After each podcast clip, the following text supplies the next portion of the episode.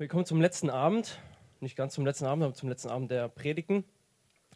Die Freizeit nähert sich langsam Ende und wir kommen auch heute an das Ende des Philipperbriefs. Und das ist heute meine Aufgabe, darüber zu predigen.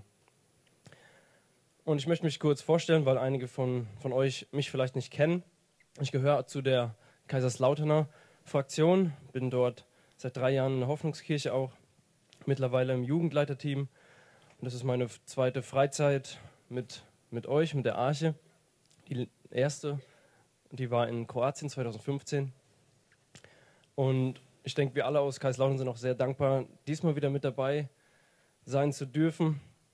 Und auch ich bin ähm, sehr dankbar dafür, dass ich zum ersten Mal bei euch und mit euch am Wort dienen darf. Und ich wollte mich entschuldigen für meine Stimme von Anfang an, aber Mittlerweile möchte ich mich nicht mehr für die Stimme entschuldigen, weil es ist tiefer gerutscht und jetzt habe ich Husten. Also wenn ich zwischendurch mal husten muss, dann verzeiht mir. Die erste Barcelona-Fahrt im Bus, hier habe ich mich ein bisschen erkältet. Genau. Ja, wir haben einiges vor heute und wir haben auch schon zwei schöne Zeugnisse gehört. Gott sei Dank, gelobt sei der Herr dafür. Und ich hoffe einfach und bete, dass wir die Konzentration haben, jetzt den letzten Abend zu genießen. Ich habe eben daran gedacht, an das, an das Beispiel, wo Paulus die ganze Nacht durchgepredigt hat und einer aus dem Balkon am nächsten Morgen dann doch irgendwann aus dem Fenster gefallen ist. Ähm, ja, aber jedenfalls ging es lange in der Nacht. genau, und ja, wir wollen einfach zusammen jetzt Gottes Wort lesen. Dazu dürft ihr schon mal das Ende des Philipperbriefs aufschlagen. Wenn ihr eure Bibel dabei habt, schlagt sie doch bitte auf in Philippa 4, ab Vers 10. Von dort lesen wir bis zum Schluss. Und bevor ich lese, möchte ich noch eben beten.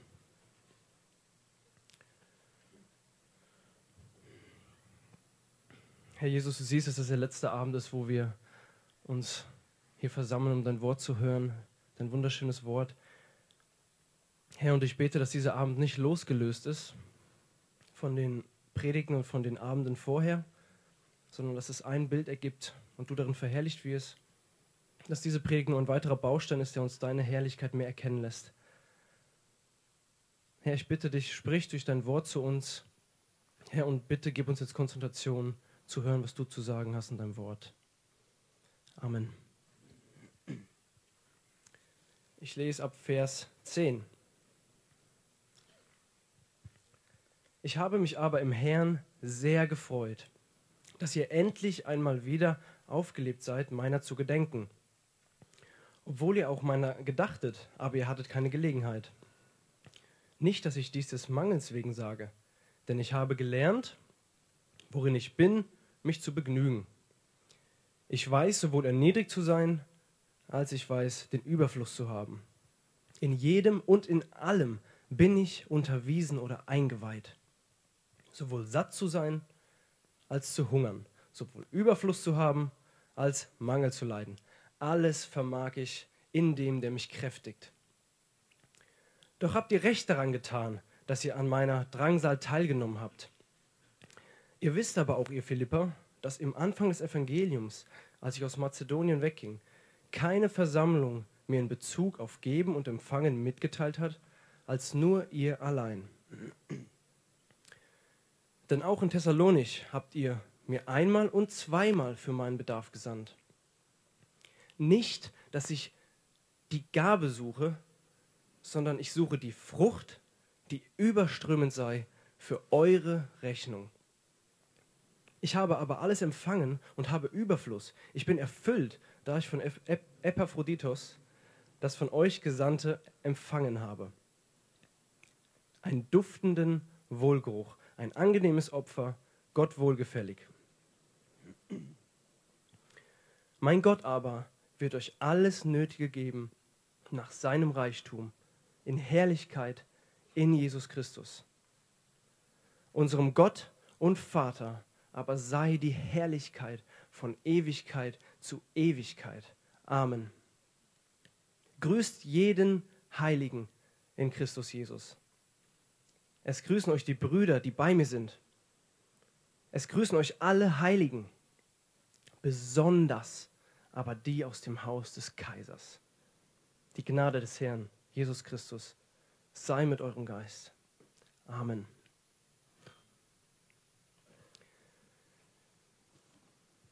Ich habe die, die, diese Geschichte, diesen Text, den wir heute lesen, in zwei Punkte für uns vorbereitet. Der erste Punkt ist Freude in allen Umständen. Das ist ein bisschen die Fortsetzung von Peter seiner Predigt gestern. Heute geht dieser Gedanke weiter in diesem Text. Freude in allen Umständen. Und der zweite Punkt wird sein Freude am Geben. Jetzt wollen wir uns zuerst den ersten Punkt betrachten. Freude in allen Umständen. Am Ende seines Briefes an die Philipper liegt es hier Paulus sehr am Herzen, sich mit großer Freude für die Gaben zu bedanken, die ihm die Gemeinde von Philippi zugesandt worden, die ihm die, die ihm die Gemeinde von Philippi zugesandt hat. Und wir haben ja bereits gehört, dass er im Gefängnis in Rom inhaftiert war zu der Zeit. Und den Umständen entsprechend hat er dort als Häftling, so wie wir vorhin gehört haben von Miro, er war auch ein Häftling, hat er mit Sicherheit nicht die beste Verpflegung. Das ist klar. Man könnte daher meinen, dass das Wohlergehen des Apostel Paulus nun mehr als je zuvor von äußerer Hilfe abhängig war. Paulus gibt uns und den Philippern hier jedoch auf eine deutliche, aber demütige Art und Weise zu verstehen, dass der Kern seiner Zufriedenheit weder in dem Halten von Gaben noch in seinen Umständen zu finden ist.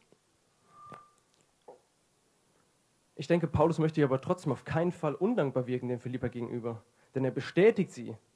Er sagt, ihr habt recht gehandelt, mir diese Gabe zu senden. Auch in den darauffolgenden Versen haben wir gesehen, Paulus lobt die Philipper immer wieder, dass allein sie ihm schon oft gedient haben, als andere Gemeinden das noch nicht konnten oder vielleicht auch nicht wollten. Und Paulus verbindet hier wirklich sehr clever den Dank für das große Geschenk das ihn erfüllt und, und ihm sogar Überfluss gibt, wie er sagt, verbindet er mit der gleichzeitigen Erklärung an die Philipper, dass er vollkommen unabhängig von ihnen ist. Und deshalb heißt das Thema heute auch Freude in allen Umständen und nicht trotz allen Umständen. Paulus hat ja nicht gesagt, oh, ich habe mein Reichtum in Christus, die Gaben brauche ich nicht, sondern er hat sie angenommen und hat darin auch Freude gehabt. Denn er schreibt, ich lese die Verse nochmal, 12 bis 13, denn ich habe gelernt, mit der Lage zufrieden zu sein, in der ich mich befinde. Ich weiß, was es heißt, erledigt zu sein und was es heißt, Überfluss zu haben. In jedem und in allem bin ich eingeweiht. Sowohl satt zu sein als zu hungern, Überfluss zu haben, als Mangel zu leiden. Ich vermag alles durch den, der mich stark macht, Christus. Und in den Versen, die Paulus hier sagt, möchte ich jetzt kurz mit euch zusammen verharren und möchte darin den Schatz suchen, der darin wirklich verborgen liegt. Und dass wir wissen, was da wirklich für ein Schatz drin liegt, hatte ich mir was notiert, das ist jetzt aber nicht mehr dabei. Ähm, jetzt muss ich das halt so wiedergeben. Und zwar waren das ein paar Sätze, die gefallen sind in dieser Freizeit, die ich mir aufgeschrieben habe, von Anfang bis Ende, an denen deutlich werden soll, dass auch wir diesen Schatz der Zufriedenheit benötigen, von der Paulus da spricht. Das war zum Beispiel äh, das Essen hat jetzt aber nicht so geschmeckt und viel war es auch nicht. Ich bin, gar, bin gar nicht gesättigt. Dann habe ich mal gehört, oh nee, Sonnenbrand, die Haut schält sich auch schon, die Bräune kann ich vergessen. Das Bett ist ja immer mega weich, ich kann da überhaupt nicht drauf schlafen. Und all so Sachen. Und das zeigt, dass wir immer Anlass finden, uns zu beschweren. Und auch ich habe das im Herz verspürt, was ihr alles da sagt. Und deshalb zeigt es vielmehr unsere Armut und diese Schätze in Christus, die wir benötigen, die Paulus hat. Und nach denen wollen wir suchen jetzt. Und Paulus offenbart uns hier in diesem kurzen Text den Kern seiner Zufriedenheit und gibt auch grundlegend Einblicke in seine Beziehung zu Gott. Sein Fokus geht weg von den Lebensumständen und hin zu dem, der ihm die Kraft gibt, alles zu ertragen seien es angenehme oder halt unangenehme Situationen. Überfluss sowie Armut empfängt Paulus beides mit Freuden aus der Hand Gottes. Er achtet alles für Dreck gegenüber der Herrlichkeit Gottes. Weil das Leben für ihn Christus ist, darum hängt er nicht mehr an dem, was die Menschen das Leben nennen. Die Zufriedenheit, die er dabei ausstrahlt, gründet sich allein in Gott und in dem Wissen und Vertrauen. Nicht nur Wissen, sondern auch Vertrauen, dass Gott einen festgelegten Plan für ihn hat und dass dieser Plan nur zu seinem Besten dient, auch wenn das in seinen aktuellen Umständen, in denen er vielleicht gerade ist, menschlich gesehen nicht zu erwarten wäre. Und dass Paulus diesen Glauben an Gott hat, offenbart er uns auch schon im Brief an die Römer. Dort heißt es, wir wissen aber, dass denen, die Gott lieben, alle Dinge zum Besten dienen, denen, die nach seinem Vorsatz berufen sind. Paulus glaubt also an einen allmächtigen Gott, der alles unter Kontrolle hat und dass zu jeder Zeit Gottes Wille und Gottes Plan für sein Leben geschehe. Auch in den für uns Menschen scheinbar oft so negativen Dingen, die passieren, vertraut Paulus seinem Herrn. Das ist das, was uns so oft fehlt so wie in seiner aktuellen Situation, die Inhaftierung von Paulus. So etwas haben wir noch nicht erlebt. Deswegen ist es auch so wichtig für uns und unser Leben, dass wir das verstehen. Hinter allem, was ihm zusteht, zustößt, hinter allem, was Paulus zustößt, vermutet er die unsichtbare und mächtige Hand Gottes, die alles wirkt. Und wer dieses Vertrauen auf Gott nicht hat, und es vielleicht ein reines Kopfwissen ist, aber kein Herz, Vertrauen, Glauben. Und dessen Fokus seines Lebens vielleicht nur auf den Umständen liegt, der wird unausweichlich mit der Zeit zu einem Sklaven seiner Umstände. Je nachdem, was dir passiert, so wirst du dein Handeln danach anpassen. Du bist traurig, wenn das nicht nach deinem Plan läuft und freust dich, wenn du glaubst, es ist alles so gelaufen, wie du es dir ausgedacht hast. Freude und Leid so nah beieinander. Du bist ein Sklave deiner Umstände. Die Folge davon ist, du bist wie eine Welle, wie eine Welle auf dem Meer hin und her geworfen. Und ich war fast schon traurig, als ich Peter gestern gehört habe, dass er das, ähm, das Beispiel gebracht hat, wo wir uns hier in den Wellen am Strand so eingehakt haben und von den Wellen haben umschubsen lassen. Weil ich das auch an dieser Stelle benutzen wollte. Aber heute habe ich etwas viel Cooleres erlebt, was man was noch mehr darauf zutrifft, ja, weil heute waren die Wellen so groß ungefähr. Und die werfen dich noch mehr hin und her. Und genau das bist du, wenn du deinen Fokus auf den Lebensumständen hast und nicht auf Jesus. Dein Leben ruht auf keinem festen Grund. Alles ist unsicher und alles ist ungewiss. Du hast keinen Frieden im Herzen und wenn du ihn hast, dann ist er zeitlich begrenzt. Das, was Paulus hier hat, während er im Knast schmort, ist etwas ganz anderes. Was er hat, ist ein Glaube, der ihn freisetzt. Und ich denke, das ist der Glaube, den Paulus hat, von dem Gott möchte, dass er auch dich und mich freisetzt. Und das möchte Gott, damit du erleben darfst, wie sein Frieden in dir wohnt, der weit über jedes Verstehen hinausgeht. Das wird ihn verherrlichen eine Unabhängigkeit von den Umständen dieser Welt. Das ist die Freiheit, die Jesus anbietet, jedem, der ihm vertraut. Wer den Sohn frei macht, der ist wirklich frei. Nicht nur frei von der Schuld vor dem Angesicht Gottes, sondern auch eine Freiheit, die unbeeindruckt inmitten der Fangnetze dieser Welt jetzt schon triumphiert. Und an diesem Punkt möchte ich uns alle einfach fragen, ob wir dieses Vertrauen zu Gott haben. Jetzt am Ende dieses Philipperbriefs. Vielleicht hattest du es ja mal, aber so mit der Zeit hast du es aus den Augen verloren, so wie Lasse uns auch schon berichtet hat. Vielleicht sitzt du hier und bei dir ist genau dasselbe der Fall. Umstände haben deinen Fokus vereinnahmt. Oder vielleicht kennst du persönlich das auch noch gar nicht, überhaupt nicht. Dass du dein Leben so vollkommen in die Hand Gottes übergeben kannst. Vielleicht kennst du diese Freiheit dann noch gar nicht. Vielleicht kennst du ja Jesus noch gar nicht. Und uns allen, das eint uns jetzt alle, uns allen möchte ich heute Abend sagen und uns neu daran erinnern und uns auffordern, diesen Schritt des Glaubens zu gehen. Auch nach dieser Freizeit. Und vor allem nach dieser Freizeit. Wage es, Gott zu vertrauen. wage es, Gott zu vertrauen. Trau dich, ihm zu vertrauen und sei gespannt, was Gott dann tun wird. Und auch unser Text ermutigt uns, dieses Vertrauen Stück für Stück zu entwickeln. Denn in Vers 12 lesen wir, dass Paulus sagt, in jedem und in allem bin ich unterwiesen oder eingeweiht. Er, es ist noch nie ein Meister vom Himmel gefallen, sagt man ja so schön, ne? außer Jesus natürlich. Aber er hat es auch nicht einfach gelernt, nee, er hat es auch nicht einfach gekonnt, er hat es auch gelernt, so Paulus hat es auch gelernt. Lerne auch du zu vertrauen. Und wann vertraust du einer Person? Wann vertraust du einer Person? Wenn du sie kennst. Kann es also sein, dass du Gottes Plan in deinem Leben nicht vertraust, weil du Gott vielleicht noch zu wenig kennst? Deshalb ermutige ich dich, schau in die Schrift und lerne Gott kennen. Ganz simpel.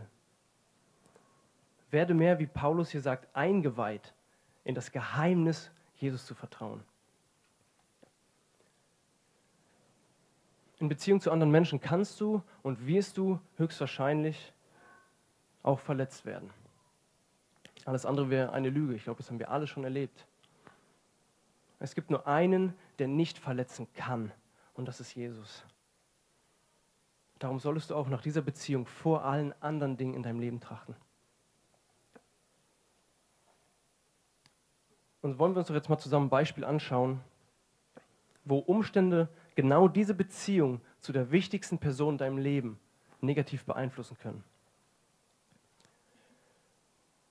Zum Beispiel Reichtum oder Armut. Beide Lebensumstände, die von Paulus hier in seiner Aufzählung genannt wurden.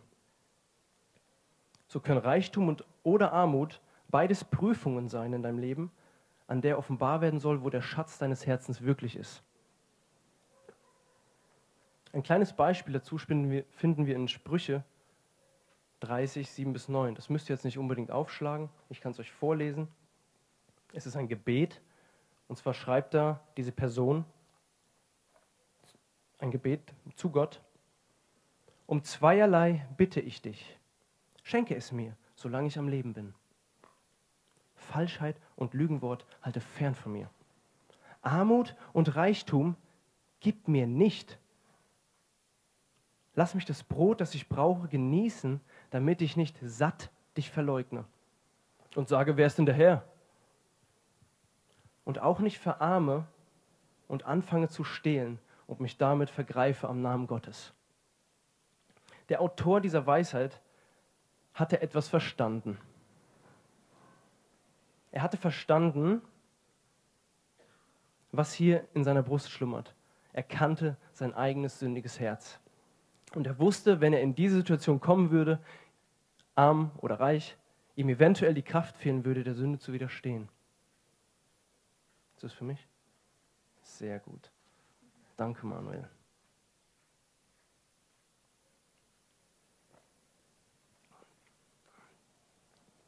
Er wusste, dass ihm die Kraft fehlen würde, der Sünde zu widerstehen.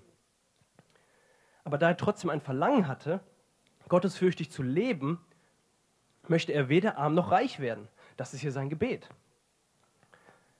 Und man erkennt an diesem Beispiel, dass das Gott wohlgefällige Wandeln dieser Person damals immer noch sehr von den Lebensumständen abhängig war, in der sich die Person damals befand. Sonst hätte er das nicht gebetet.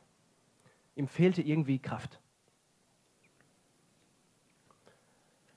Und Paulus greift genau diese Abhängigkeit von Lebensumständen auf, die durch Jesus Christus weggetan wurde. Ich vermag alles durch den, der mich kräftigt. In Jesus Christus wurde offenbart, was zur Zeit des Alten Testaments noch verborgen war. Der Ratschluss Gottes gipfelt in Jesus Christus, dessen prachtvolle Herrlichkeit auch uns die Kraft gibt, alles andere ohne zu zögern für klein und für Verlust zu achten. Das ist das, was Paulus hier hat, was ihn unterscheidet, was damals noch verborgen war in den Tiefen Gottes und jetzt an Jesus ans Licht gekommen ist. Und an dieser Stelle bietet sich einen kleinen Einschub zu machen. bietet sich an, einen kleinen Einschub zu machen. Und zwar gibt es Menschen, die ein anderes Evangelium predigen. Man nennt es Prosperity Gospel oder Wohlstandsevangelium. Sie predigen, wenn du nicht reich bist, dann bist du kein guter Christ, weil Gott will dich sehr mit Geld segnen. Und darin wird, das ist wie ein Identifikationsmerkmal, ob du ein guter Christ bist. Du machst was falsch, du betest zu wenig, irgendwas stimmt nicht in deinem Leben, du liest zu wenig Bibel, deshalb bist du nicht reich. Dann gibt es die Gegenseite. Ich habe keinen Namen für sie. Ich habe noch nie was davon gehört, von der Gegenseite, dass das so ein offizieller Name auch ist. Aber jedenfalls gibt es auch die Gegenseite, die sagt, vielleicht bezogen auf einen Vers hier in Lukas Evangelium, wer nicht allem entsagt, was er hat, der kann nicht mein Jünger sein. Ein Zitat von Jesus. Und diese Leute fangen dann an und gehen so weit und sagen, wer Besitz hat oder irgendwas noch an materiellen Dingen hat, der folgt Jesus gar nicht nach. Der ist womöglich gar nicht gerettet. Und wenn man nicht 24 Stunden am Tag traurig ist und weint, dann behaupten sie von dir, dann liebst du die Welt mehr, als du Jesus liebst. Zwei krasse Seiten. Paulus macht jedoch klar, dass man weder auf der einen noch auf der anderen Seite des schmalen Pfades in der Mitte hinunterfallen darf. Er sagt weder das eine noch das andere. Er verweist vielmehr auf die Motivation und die richtige Herzenseinstellung, mit der du in der Lage sein wirst, in beiden Lebensumständen Gott treu mit den dir gegebenen Mitteln dienen zu können.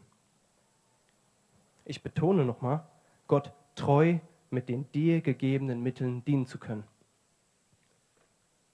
Genau das ist meine Überleitung zu meinem zweiten Punkt und gleichzeitig die praktische Anwendung davon. Jetzt geht es um Freude am Geben. In diesem Text, den wir gelesen haben, gerade das Ende vom Philipperbrief, steht außer Frage, dass Paulus wirklich dankbar ist für die Gabe und die Hilfe, die er bekommt von den Philippern. Außer Frage, das sagt er. Er freut sich über die Gabe, die ihm Überfluss gegeben hat. Doch ich glaube, der Text zeigt uns, dass die eigentliche und größere Freude von Paulus einen viel tieferen und schöneren Grund hat. Dazu habe ich ein aktuelles Beispiel. Als ich vor ein paar Tagen krank geworden bin, hatte ich auf einmal eine richtig zuhe Nase, mein Hals hat angefangen weh zu tun. Und dann habe ich gemerkt, dass ich meine Medikamente zu Hause vergessen hatte. Dann dachte ich, gut, dann ist es halt so. Wird mich schon nicht umbringen. Ja? Außerdem predige ich ja diesen Text, wo drin steht, ich vermag alles durch den, der mich kräftigt, richtig? Habe ich gedacht, okay, Gott formt mich schon in dem, was ich predigen soll. Und dann kam eine Person auf mich zu, die mich mit Nasenspray und Halsschmerztabletten versorgt hat. Das hat mich gefreut. Danke. Mein Mangel wurde ausgeglichen. Auch Paulus hat sich gefreut. Auch sein Mangel wurde völlig ausgefüllt. Doch worin liegt jetzt die eigentliche Freude des Apostel Paulus? Darin, dass seine körperlichen Nöte für eine kurze Zeit gesättigt wurden? schwer vorstellbar für einen von Gottes Geist so erfüllten Mann wie ihn. Er, ein Oberhirte von Gottes Schafen. Liegt seine Freude nicht vielmehr darin, dass er mehr und mehr die guten Früchte sieht von dem Baum des Evangeliums, den er selbst in Philippi gepflanzt hatte? Die eigentliche Freude liegt also eher nicht in der Hilfe, die er selbst erfährt, sondern in, in dem Gedeihen der Gemeinde das in genau solchen Gaben zum Ausdruck kommt. Denn die wirksame Kraft des Heiligen Geistes hat das Herz der Philipper zum Geben befreit. Zum Geben befreit. Das hat der Heilige Geist getan in Philippi. Der natürliche Mensch, der Sünder, ist ähm, egoistisch. Er will Sachen, sich, Sachen für sich behalten. Er tut alles aus eigennützigen Zwecken oder eigennützigen Gedanken dahinter. Aber Gottes Geist befreit die Philipper hier das Richtige zu tun. Solche Frucht begehrt Paulus. Das macht er deutlich in Vers 17. Dort steht, nicht, dass ich die Gabe suche, sondern die Frucht, die überströmend sei für eure Rechnung. Er möchte sich hier von vornherein gegen jeden Verdacht der eigennützigen Hintergründe schützen. Seine Rechtfertigung hier in diesem Vers beinhaltet, glaube ich, ein richtig tiefes Geheimnis des Evangeliums. Die Philipper, die sollen dadurch, dass sie Spenden geben, Früchte oder besser gesagt Gewinn davon tragen? Ich habe mir gedacht, wie wird sich das für die Welt anhören, wenn ihr diesen Text hört oder wenn sie Paulus seinen Brief liest? Die Welt würde denken, das ist die größte Abzockmasche, die ich je gehört habe. Die Kirche und ihr Geld, es geht immer nur ums Geld. Alles dasselbe. Macht, Kohle. Und da haben, haben sie schön ihre Spendenklausel eingebaut in den Text, damit auch schön immer der Nachschub gesichert ist. Das wird die Welt denken.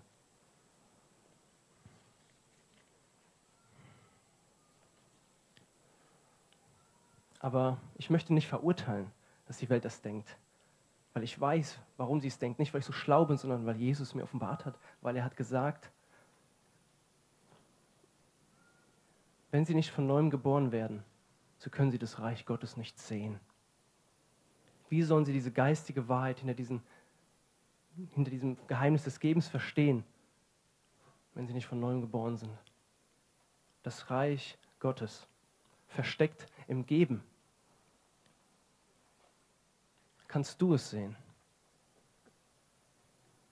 Siehst du das Reich Gottes im Geben? Mach ein kleines Experiment.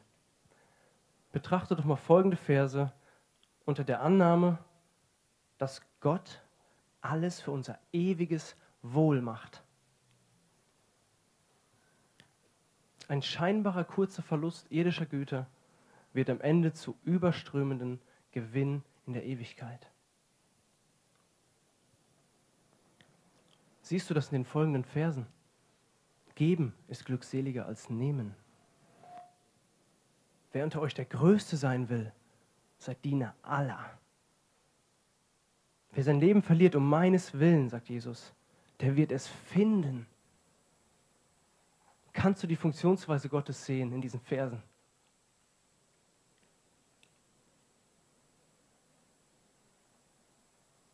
Siehst du diesen verborgenen Schatz im Acker, wo die Welt nur ein kahles Feld sieht, wo ein kaputtes, hölzernes Kreuz vielleicht noch draufsteht? Siehst du diesen verborgenen Schatz darin? wo die Welt keinen Reichtum sieht.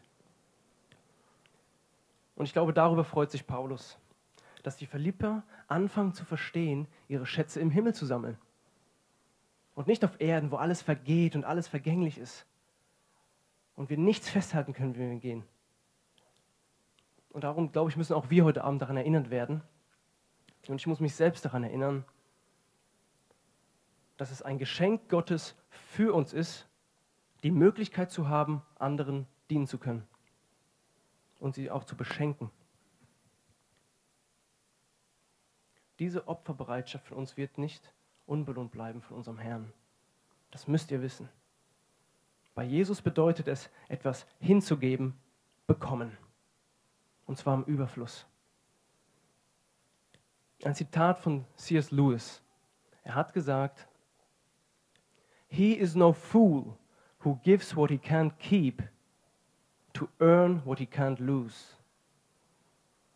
Das bedeutet ein Austausch von materiellen, irdischen Gütern, die man nicht festhalten kann. Austausch mit ewigen Freuden und Belohnungen, die man nie mehr verlieren kann. Und genau mit solcher Opferbereitschaft sollte unser Leben als Nachfolger Jesu charakterisiert sein. Warum? damit folgende Szene, nicht, dass ich die Blätter auf den Boden lege, sondern damit folgende Szene eines Tages in deinem und in meinem Leben Realität wird. Und da möchte ich auf diesen wunderbaren, wunderbaren, wunderbaren Text von Matze zurückgreifen, den er schon vorgelesen hat in seiner Predigt. In Matthäus 25. Matthäus 25, 34 bis 40.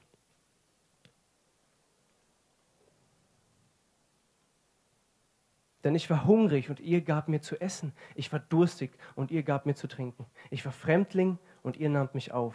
Nackt und ihr bekleidet mich.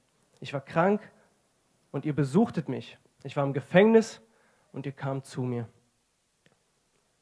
Dann werden die Gerechten ihm antworten und sagen, Herr, wann sahen wir dich hungrig und speisten dich oder durstig oder gaben dir zu trinken? Wann aber sahen wir dich als Fremdling und nahmen dich auf oder nackt und bekleideten dich? Wann aber sahen wir dich krank oder im Gefängnis und kamen zu dir? Und der König wird ihnen antworten und zu ihnen sagen, wahrlich ich sage euch, insofern ihr es einem der geringsten dieser meiner Brüder getan habt, habt ihr es mir getan.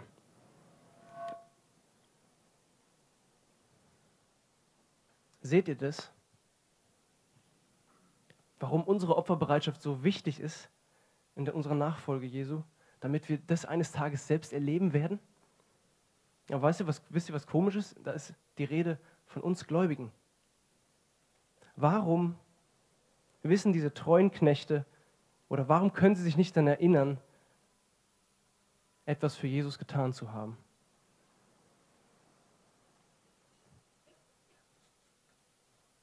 Warum können sie sich nicht daran erinnern, etwas für Jesus getan zu haben?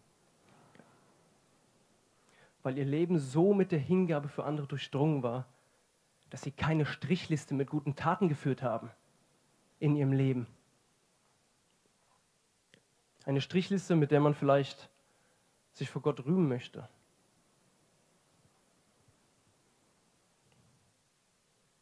Vielleicht ist das deine Strichliste. Wenn es deine Strichliste ist, dann fordere ich auf, zerreiß sie und wirf sie weg. Denn sie wird sich keinen Meter, keinen einzigen Millimeter näher an Gottes Gnadenton bringen. Glaub mir, Gott hat seine eigene Strichliste. Er sieht alles. Das ist nicht deine Aufgabe zu zählen, was du alles Gutes tust. Und ihm entgeht nichts. Und deshalb müssen wir uns gegenseitig auffordern, bei unserer Hingabe für andere nicht nach schändlichem Ruhm, der deinem Namen Ehre bringen soll, zu trachten, sondern vielmehr aus wahrer Demut und Nächstenliebe den anderen Menschen in seinem Umfeld zu dienen. Denn erst mit der richtigen Herzenseinstellung und Motiven wird auch dein Dienst am anderen erst dann zu einem angenehmen Opfer Gott wohlgefällig. Sei es mit Geld, mit Zeit, die du investierst, mit Zuneigung, mit Hilfe oder mit Gebet. Alles, was du für die anderen tust, aus reinem Herzen. So wisse, dass du das nicht einer Institution, einem Verein, einer Kirche gibst, sondern dass du das Gott gibst. Genauso wie Paulus hier die Gaben der Philippa beschreibt. Und das alles funktioniert eben erst dann, wenn du den Segen und das Geschenk von Gott für dich erkennst, was es bedeutet, sich vor anderen zu erniedrigen und sich für sie hinzu, hinzugeben. Erkennst du das als Geschenk Gottes für dich an, dass du diese Möglichkeit hast? Diese Perspektive wünsche ich uns allen. Damit auch unser Herz beim Geben mit Freude befreit wird, weil wir wissen, es ist kein Verlust. Wir kommen zum Schluss, Freunde. Ich hoffe, ich habe noch kurz eure Aufmerksamkeit.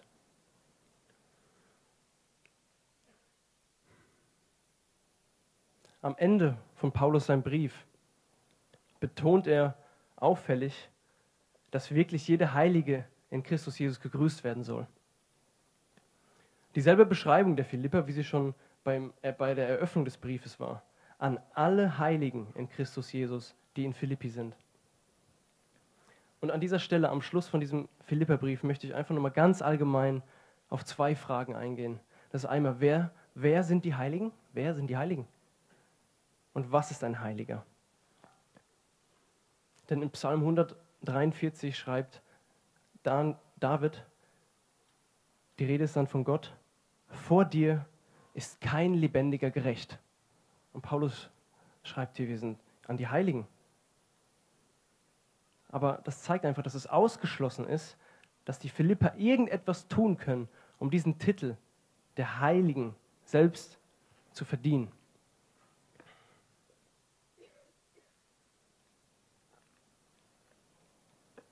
Darum auch damit das klar wird, dass die Philipper nichts zu ihrer Heiligkeit dazu tun können, hat er dieses kleine, aber feine, diesen kleinen Zusatz von Paulus hat er hinzugefügt.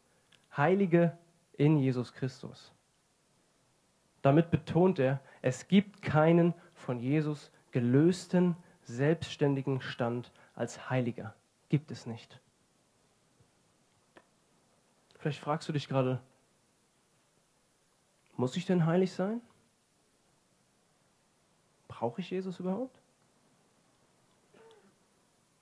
Und dann muss ich dir klar sagen, ja, du musst heilig sein, um bei Gott sein zu können. Das ist die einzige Möglichkeit, die einzige Möglichkeit, seine Liebe und Schönheit, seine Pracht und Majestät, seine Reinheit und seine Vollkommenheit, seine Größe, Macht und Herrlichkeit überhaupt erst ertragen zu können. Ja, du musst heilig sein. Wer zu Gott will, der muss sich seinem Lebensraum anpassen. Ein Lebensraum, wo höhere Engel wie wir Tag und Nacht sagen, heilig, heilig, heilig ist der Herr. Wir haben Beschreibungen, dass um Gottes Thron furchterregende Pracht herrscht. Etwas so Fremdes für uns. Wir müssen uns diesem Lebenraum anpassen, um dort existieren zu können. Und es gibt nur einen, der dich heilig machen kann. Und sein Name ist Jesus, der Retter dieser Welt.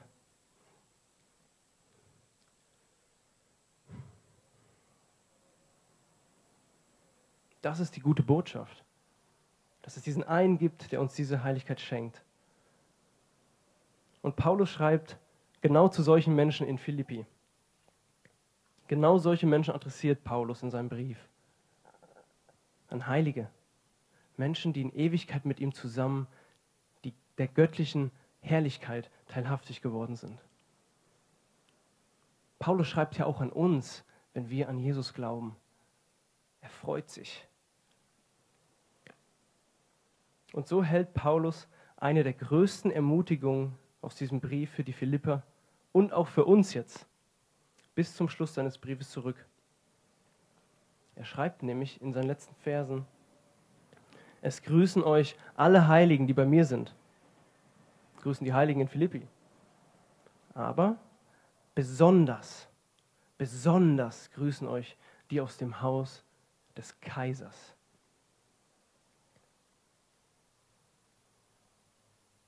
Wisst ihr, was Paulus hier im Prinzip macht? Ich habe mich sehr auf diesen Moment gefreut. Das ist ein Mikrofon. Es ist groß und blau. Es ist nicht dieses Mikrofon, sonst geht es kaputt. Paulus sagt, es grüßen euch besonders die aus dem Haus des Kaisers.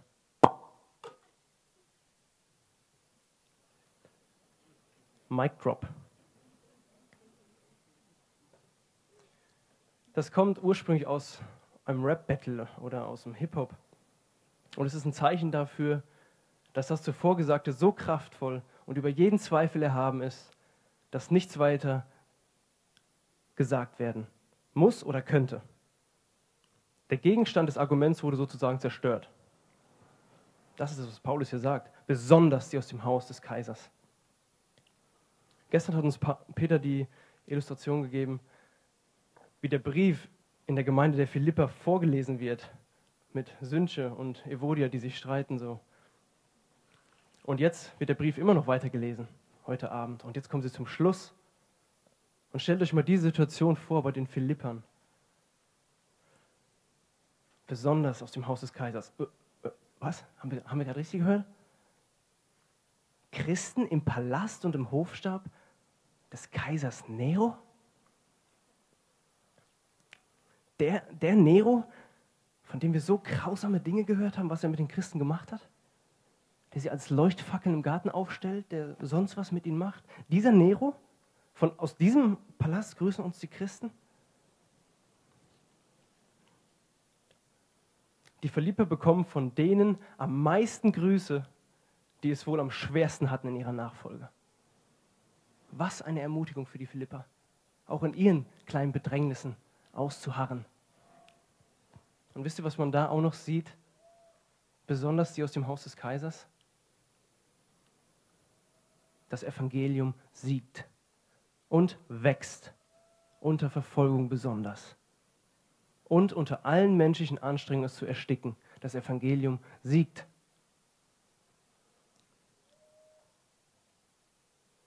Und wisst ihr, was das noch zeigt? Dass diese Menschen, dass der Kaiser Nero eigentlich nicht gegen uns kämpft, sondern eigentlich gegen Gott kämpft. Und diesen Kampf kann er nicht gewinnen. Ich möchte uns sagen, dass wir wissen, keine Grausamkeit der Welt kann uns trennen von dem Sieg Gottes. Keine. Von dem Sieg Gottes und der uns bevorstehenden Herrlichkeit. Und deshalb sage ich euch am Ende dieses Philipperbriefs, Geschwister, freut euch im Herrn alle Zeit. Und ich sage es euch nochmal, freut euch im Herrn. Manu, ihr könnt schon mal kommen für den Lobpreis. Wir wollen uns freuen im Herrn.